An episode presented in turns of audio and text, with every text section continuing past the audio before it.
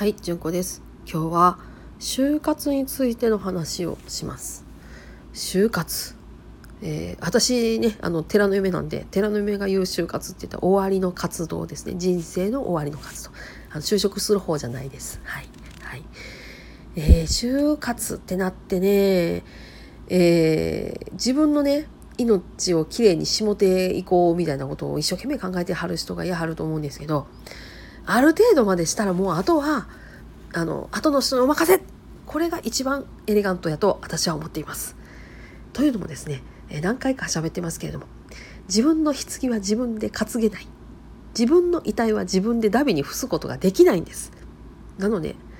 誰かに頼まざるを得ないんですよ。でそこにね細かい注文つけたってでよしんば聞いてもらえたとしても聞いてもらえたかどうかっていうのはこちらにはなかなかわからないと思うんです。でその辺にぷかーっと浮いててお坊さんがお経さんあげててはんなー言って見ててはるかもしれへんけどそれは生きてるもんには伝わらないんですよ。なので、えー就活見送られる方の人がする場合っていうのはある程度であとお任せこれです。でそしてですねでこのスタイフのリスナーさんの層大体30代かなとかっていうふうに私は思ってるんですけどだとするとですね